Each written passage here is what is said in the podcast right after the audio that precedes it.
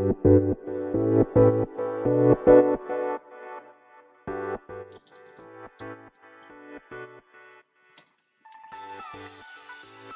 い、始まりました。本を読んでは独り言ラジオ。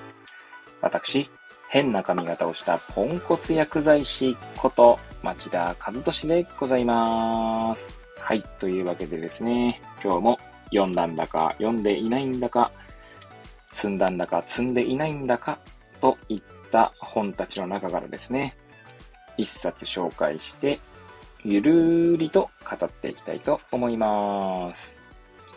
はい。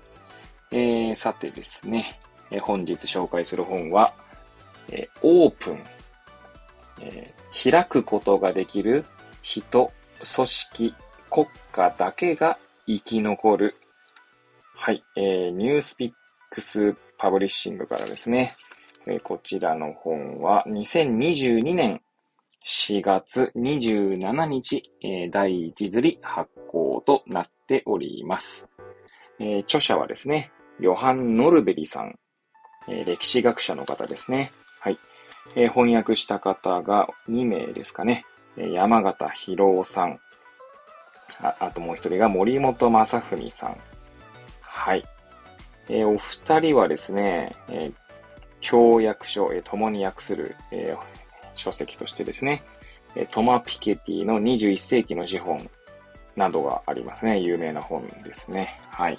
まあ、他にも、え、お二人で、え、なんだ、翻訳された本というのが、まあ、分担したってことなんだと思うんですが、はい。ある、ありますね。はい。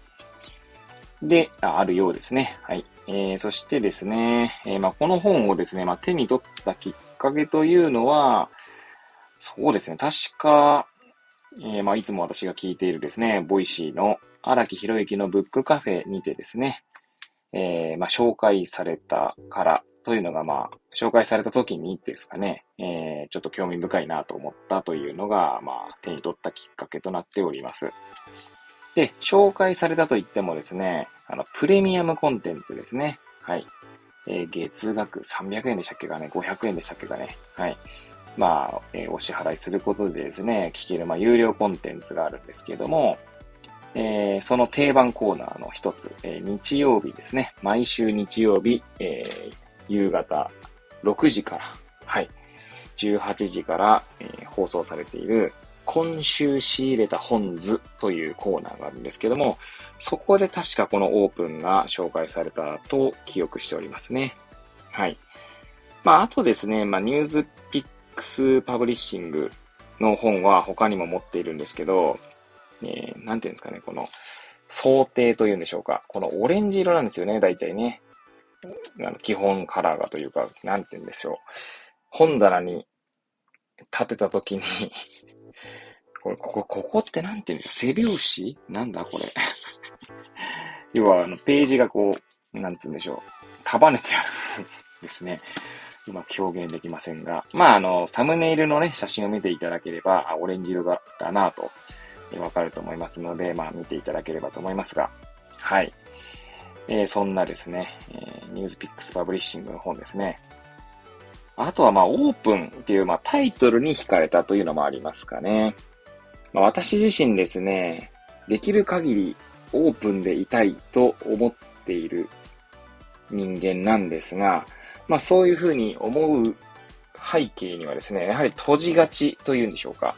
まあ、閉じてしまいがちな部分があると、まあ、自認しているからなんですね、多分。まあ多分と言ったいいのは、私も自分自身のことよくわかっていない部分もあるんですが、まあなので、まあその反転というか、まあ反対に、まあオープンでいたいなと、まあ、思うわけですね。はい。というところですね、まあこの本が何か私の、なんだろう、人生の、なんか、えー、人生を考え直すきっかけになるんじゃないかなと思って買ったというのが、まあ、きっかけではあるんですが、まあ、こちらもですね、まあ、積んでいる本の一冊でございます。はい。申し訳ございません。はい。というところでございますね。はい。で、まあ、今回ですね、こう、えー、本を読んでは独り言ラジオで、まあ、収録しようと思ってですね、本棚から引っ張り出してきたという感じでございます。はい。えー、そんなですね、まあ、この本を取ったきっかけはここまでにしてですね、本の紹介に移りたいと思います。まあ、紹介といってもですね、私の番組を、まあ、もし聞いてくださる方がいらっしゃるのであればご存知でありますが、あると思いますが、帯の文言とかですね、あと目次の文言を紹介すると、それだけですね。はい。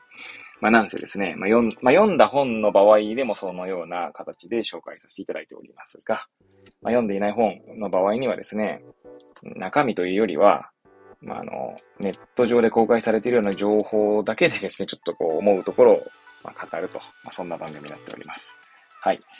ではまずですね、帯の文言から読んでいきたいと思います。はい。え表表紙と言うんでしょうか表表紙？違うな。まあ、表紙ですかね。はい。表紙の帯の文言ですね。はい。閉じた時代を終わらせよう。はい。まあ、閉じている、まあ、時代が閉じているということを、まあ、おっしゃっているんでしょうね。おそらくね。えそしてお二人の方の紹介文というんでしょうかね。はい。が書かれております。まず、くすの危険さんですかね。はい。えー、は、オープンな交易、クローズドな部族化、いずれも人間の本性の発露。どちらに傾くかで体制は決まる。はい。えそしてですね、山口周さんの紹介文ですね。閉じることを求める人が増えている今、本書が開くための大きな勇気と知性を与えてくれる。はい。そしてですね、1万年の人類史が示す文明、経済、ビジネスの本質という文言も書かれております。はい。えー、ではですね、裏表紙に行きましょう。えー、バーコードのね、ついている方の、えー、帯の文言ですね。というか、こちらも紹介文になるんですね。はい。え、またお二人の紹介文が書かれております。まず一人目ですね。スティーブン・ピンカーさんですね。ハーバード大学教授。暴力の人類史や21世紀の啓蒙といった著著者でありますね。はい。え、どんな人間も、どんな社会も、自らが抱える問題を、独力で解決できるほど賢くもなければ立派でもない。物事や他人のアイデアに対して徹底的にオープンであること。これがウェルビーイング実現のたった一つの道だと、ヨハン・ノルベリは明快に教えてくれる。はい。という文言が書かれております。あともう一人ですね。マット・リドレーさんですね。繁栄とかですね。人類とイノベーションといった本の著者であります。はい。コロナ後の世界ではオープンであることがかつてないほど重要になる。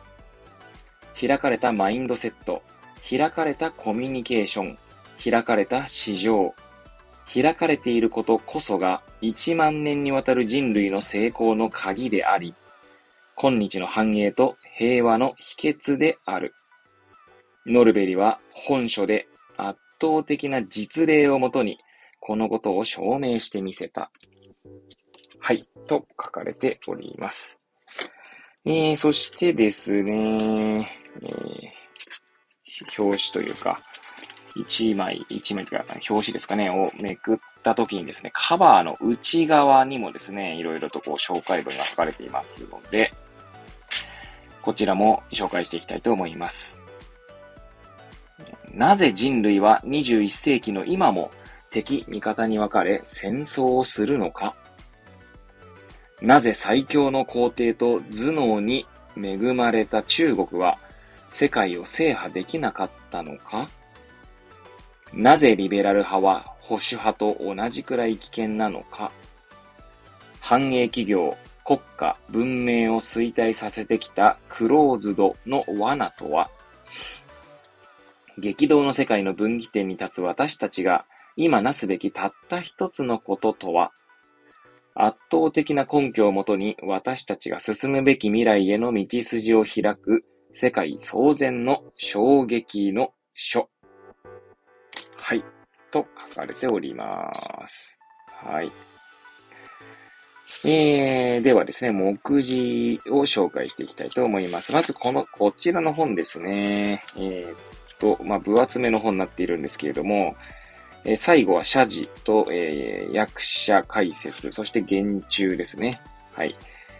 えー、まあ、謝辞が始まるのは447ページ、そして言中ですね。言中っていうのは注釈、えー、まあ、参考文献などというところでしょうか。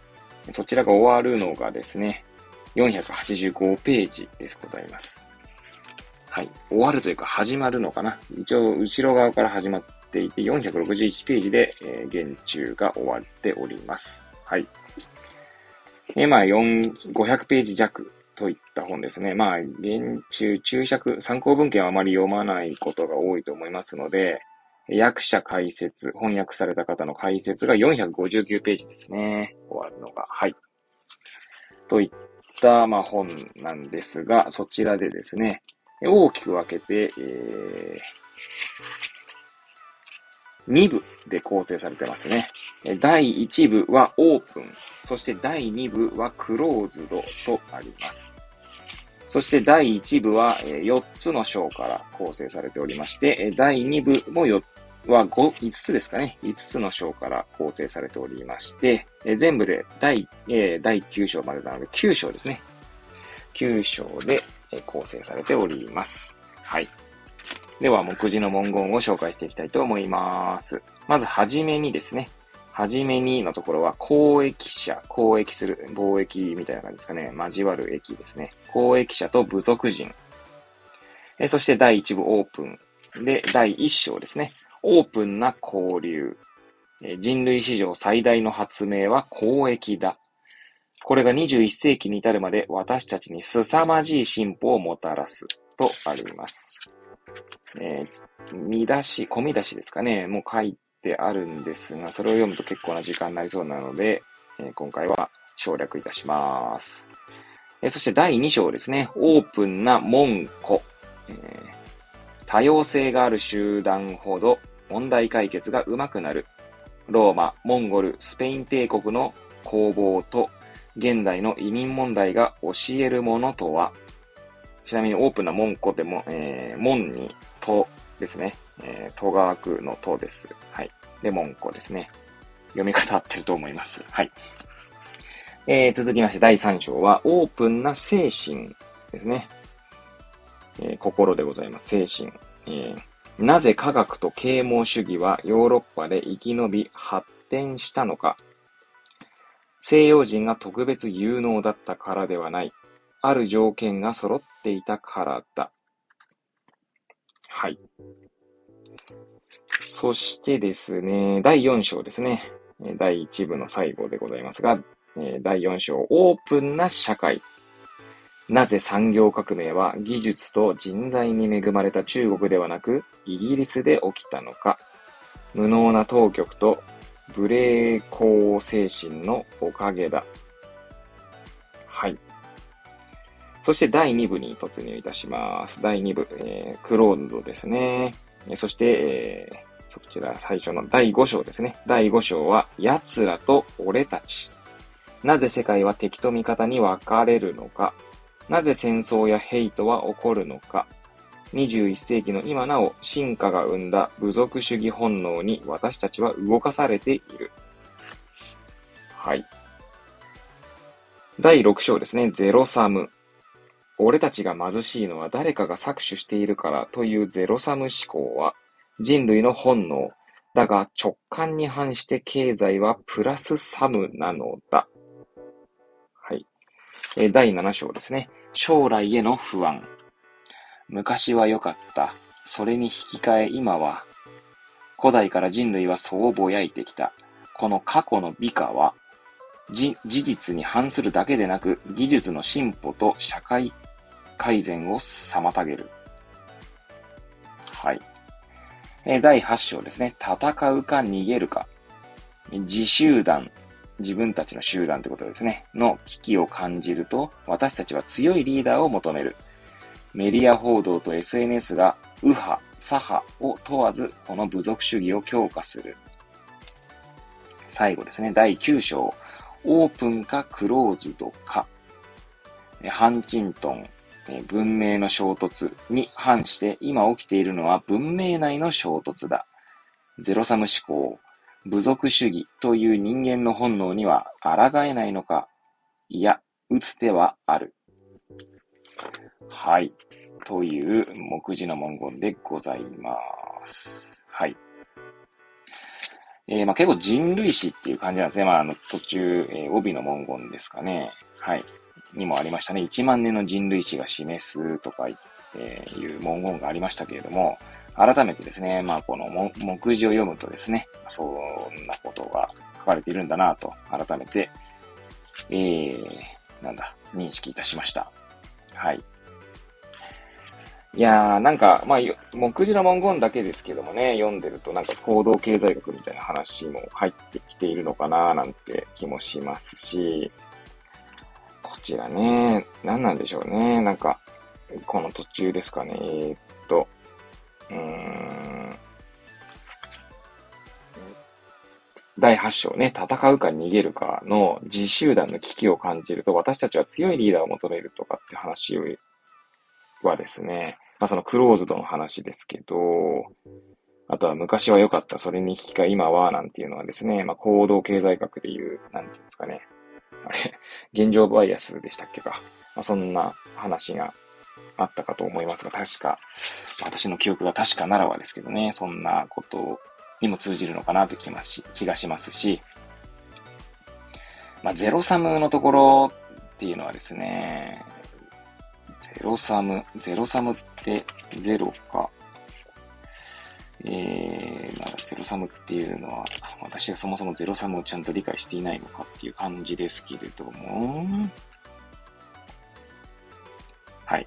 あ、ゼロサムゲ、ゼロサムっていうのはですね、292ページですね。ゼロサムゲームは、えー、片方の利益がもう一方の損失となるゲームだ。サッカーは典型的なゼロサムゲーム。すべてのゴールは一方のチームには得点で、もう一方のチームにとっては失点。えー、で、勝つには相手を任さなければならない。しかし、それぞれのチーム内でゲームはゼロサムではない。チームメイトが得点すれば自分にも利益があるので、互いに助け合ってもっと協力することで利益が得られる。はい。まあ、このゼロサムですね。片方の利益がもう一方の損失となるっていうのがゼロサムってことなんですね。うーん、なるほど。ゼロサム思考ね。人類の本能、確かに、それはあるかもしれないなあとはこのクローズのところですけどね、奴らと俺たち。なぜ世界は敵と味方に分かれるのか。いや、なかなかそうですよね。この問いは結構、どこでもありますよね えー、どうすか？あの、こう、なぜ世界は、まあなぜ私たちは敵と味方に分かれてしまうのか。何なんでしょうね。どう思いますか皆さん まず、なんかこう、共感も働いてる気がしますし、なんかこう、言語的な認識というのも、それこそね、今私たちとかっていう言葉を言いましたけど、まあ私たちっていう時点でですね、皆さんの頭の中で誰が私たちとしてね、くくられているでしょうか。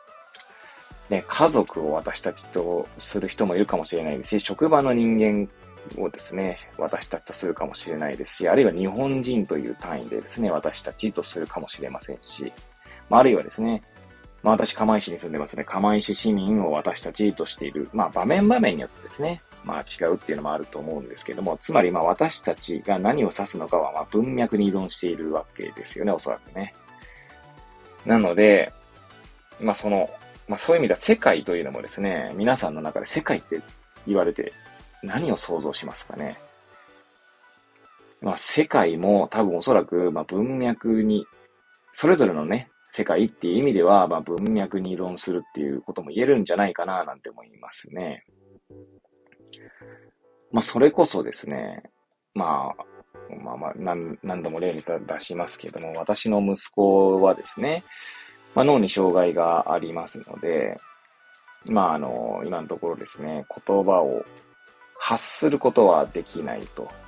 で、まあ、息子の脳の中でですね、言葉が生まれるのかどうかすらもわからないですし、まあ、ただですね、語りかけに対してリアクションはある。リアクションっていうのは、まあ、笑うとか、泣くとかですね。あるいは、なんかこう、目を、目を合わせるとかですね。まあ、微笑むとか、あるいは泣き叫ぶとかですね。まあ、言葉に対して、まあ、こ語りかけに対してではないですけど、まあ、少なくともそういった感情の表現はあるというふうに、まあ、親である私には見えておりますし、まあ、息子と関わる人からしにもですね、まあそういうふうに見えているようですね。ただそれがですね、まあ言葉というものがですね、発せられることはないわけですね。まあ難語はありますけれども、例えばなんかこう、パパとかママとか言うとかですね、えっ、ー、と、マンマとかですね、ご飯食べたいとか、まあそんな文章もないわけですよ。なのでですね、息子がどういう認識なのかわかんないんですが、まあそんな息子はですね、基本的には、まあ、住んでいる、まあ、今家ですね、家の中、まあ、あとは、えっ、ー、と、保育園、あるいは病院、えー、月に1回ね、え、病院だったり、リハビリに行ってるんですけど、そちら、あとは車の中とかですね、まあ、私たち家族で旅行に行った時とか旅行先、まあ、あるいはね、実家に行くことはね、実家とかですね、まあ、行くところが限られているわけですね。で、なんでテレビとかは、まあ、見せるわけではないので、息子の中での世界ってのは多分今言った場所だけなんですよね、多分ね。まあなんで息子にですね、世界をと、世界ってどんなところだと思うって言われたらそこしか想像できないはずなんですけれども、まあちょっとはずなんですけど、でも一応私もわかんないので息子ではないのでね。なんでごめんなさい。何が言いたいか世界はですね、多分その文脈に依存するっていうことなんじゃないかなと思いますね。で、その世界はですね、なぜ敵と味方に分かれるのかというとですね、まあ、先ほど言ったようにその言葉の問題もあるんじゃないかなという気がしますし、何なんでしょうね。多分、分かれた、分けた方が分かりやすくなるから。つまり、それはこの、まあ、なんだろう。多分、まあ、以前ですね、このスタンド FM で、まあ、親しくさせていただいております。そして尊敬させていただいております。まあ、パパさんことですね。えー、読書術研究家さんですね。はい。まあ、パパさんも確か唯名論って話を言ってた気がするんですが、まあ、そういう名付けの講座なんですかね。名付けることで分けられる世界があるっていう話なのかなと私は認識しておりますけども、まあ、唯名論を語るほど私は理解していないので、はい。まあ、そんな、その程度に留めておきますが、もし、えー、パパさんがですね、いつも私の番組にコメントいただくので、もしそこでないから、それ違うよとかあれば言っていただければと思うんですけど、とちょっと頼ってみるみたいなはい。まあ、それはさておきですね。はい。まあ、そんなですね、まあ、なんかそういう言葉による認識の時点で分けざるを得ないっていうか、分かれ、ってか分けないと認識できないってことがあるのかもしれないですよね。いやー、そうですね。この、なかなか、まあ、オープンにすることで、オープンとクローズで多分おそらくこれ、一部と二部に分かれているので、両方とも必要なんだと思うんですよね。なぜなら、まあ私が今、完全にですよ。そ想像のレベルで言って、言う、語る話ですけど、まあオープンっていうのはクローズドの反対語なわけなので、あの、なんだ、二律背反というか、二律背反ではないな。まあ、オープンがあるからクローズドが際立つし、クローズドがあるからオープンが生きてくるっていうことなんじゃないかなと思うんですよね。なので、またどっちも必要なんだと思うんですけどね。まあ私、これは私の完全な孤独もいいということなんだと思うんですが、ただですね、あの、まあおそらく、まあ、タイトルをオープンにしているってことは、そして開くことができる人、組織国家だけが生き残るっていうところで言えば、まあ基本的にはオープンが正しいというのがこの本の主張なんだと思うんですけど、実際問題どうなんですかね？常にオープンでいられるかっていうと、まあ、クローズドになってしまうこともあるんだと思うんですよね。すいません、これはあくまで私の、はい、えー、感想です。はい。なので、まあ、実際、その、なんていうんですかね。どれだけオープンでいられるかという比率の問題なのかなって気もしますよね。オープンの比率の方がクローズよりも勝っていればいいんじゃないかっていう気もしますし、全くクローズドでいられない、あ、いら、ん？いることができないじゃねえな。クローズドじゃない状態でずっといるってできるんですかね？どうなんですかね？そこはなんとも、まあ、そんな問いが立ちますけれども。はい。まあ、オープンであろうとする。その、なんていうんですかね。マインドセットを常に持つってことはできるかもしれないですけど、まあ、そのマインドセットを持った結果、常にオープンであり続けることができるのかという、まあ、そんな問いは立ちそうな気がしますよね。はい。どうですか？皆さん。なんか私の完全に感想だけ語っておりますけど、皆さんはオープンでしょうか？